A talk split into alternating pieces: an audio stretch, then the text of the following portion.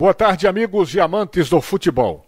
No jogo de ontem entre Esporte e Central, como vocês sabem, o goleiro Carlos Eduardo sofreu um choque de cabeça com o zagueiro Lucão do Central, precisou ir para o hospital, sofreu um tipo de trauma né, na face com concussão cerebral.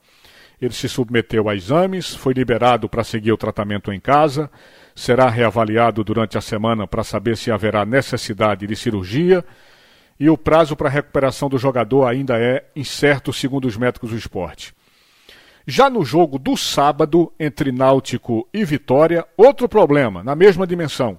O zagueiro Giovanni Sandes e o atacante Palominha, do Vitória, eles se chocaram em disputa pelo alto e bateram as cabeças fortemente, minha gente. Foi terrível, né? Ambos continuaram em campo mesmo assim, mas tiveram que sair depois.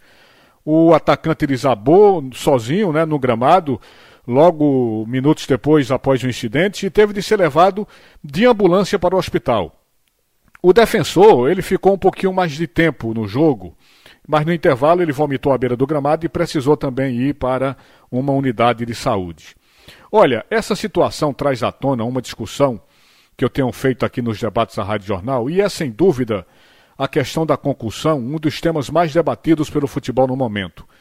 E desde o mês de fevereiro passado, que a Premier League, por exemplo, vem adotando um novo protocolo para choques de cabeça, a CBF está seguindo o mesmo caminho.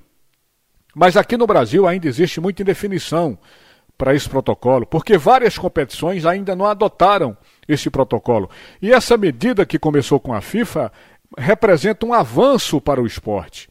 Na prática é o seguinte, minha gente: caso um jogador sofra um choque de cabeça e seja constatada concussão, através dos testes realizados pela equipe médica, o clube poderá fazer uma substituição extra, mesmo se já tiver feito né, o, o, o número máximo de trocas ao longo da partida. Então, os médicos dizem que atualmente esses três minutos de paralisação são insuficientes para uma avaliação neurológica adequada, no que tem razão esses médicos, não é? Então, essa medida, que começou com a FIFA, é extremamente válida para a preservação da saúde do atleta e deveria ser realmente a principal preocupação de todos. Né? Na NBA, por exemplo, né, a substituição não só é permitida, como é obrigatória. Então, esse novo protocolo, que já foi inclusive usado pela FIFA no Mundial de Clubes, recentemente disputado no Catar, a medida permite, repito, aos clubes fazerem substituições extras em caso de concussões.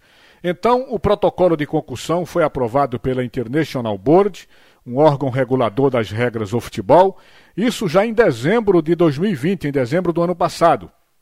Segundo a FIFA, a medida pretende né, priorizar o bem-estar dos jogadores. E isso é fundamental em toda e qualquer competição. Então, para encerrar, eu diria o seguinte: já está mais do que na hora da Federação Pernambucana de Futebol incluir esse protocolo também, urgentemente, no seu campeonato. Obrigado, minha gente. Sigam todos aqui na Rádio Jornal. Vem aí, o primeiro tempo do assunto é futebol, comando Roberto Queiroz. Boa tarde, Recife. Boa tarde, Brasil.